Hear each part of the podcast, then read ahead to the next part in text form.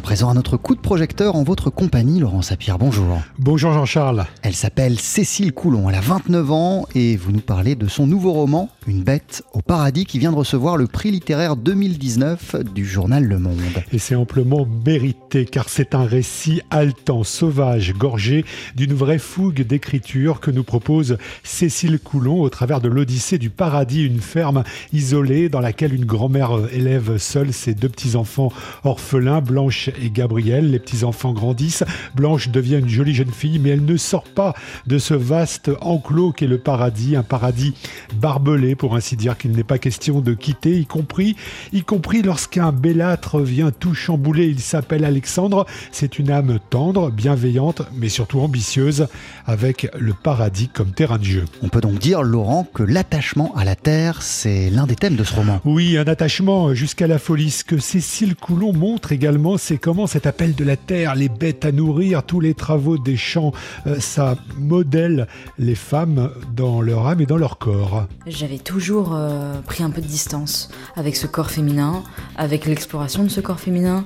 avec euh, les angoisses, les peurs, les désirs et les envies des femmes dans mes romans, parce que j'avais tellement peur, de manière un peu stupide, qu'on fasse un parallèle un peu, un peu rapide et sans doute malvenu entre moi et mes personnages. Et là, euh, tout comme j'ai voulu que le lieu soit exploré de fond en comble, j'ai voulu que le corps des femmes soit exploré de fond en comble, mais c'est un corps qui est entravé aussi par euh, le travail. C'est-à-dire que c'est un corps qui est secondaire, puisque le corps le plus important dans le texte, c'est celui des animaux. Des animaux et des femmes, donc, avec à la clé des séquences, des images incroyables, ce bouquet de campagne dans une fosse à cochons, par exemple, ou encore ces araignées dont l'héroïne du récit ne fait qu'une bouchée lorsque le fameux Alexandre, venu de la ville, lui inflige un chagrin amoureux. Alors comment ça s'appelle déjà euh, La peur des araignées, l'arachnophobie, je crois.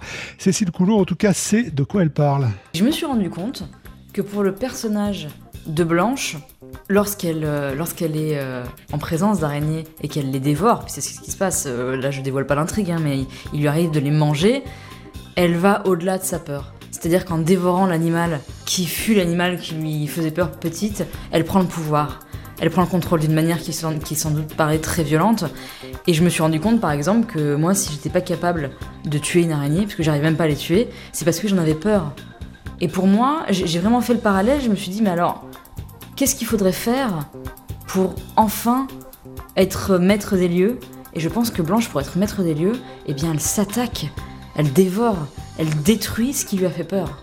Le rat des villes et l'araignée des champs, avec une bête au paradis, Cécile Coulon signe un récit gorgé de sensualité, de passion et de possession, avec un zeste de fantastique en plus, de quoi redonner au roman rural, comme on dit, toutes ces lettres de noblesse. Et c'est paru aux éditions L'Iconoclaste. Merci beaucoup Laurent Sapir. À bientôt.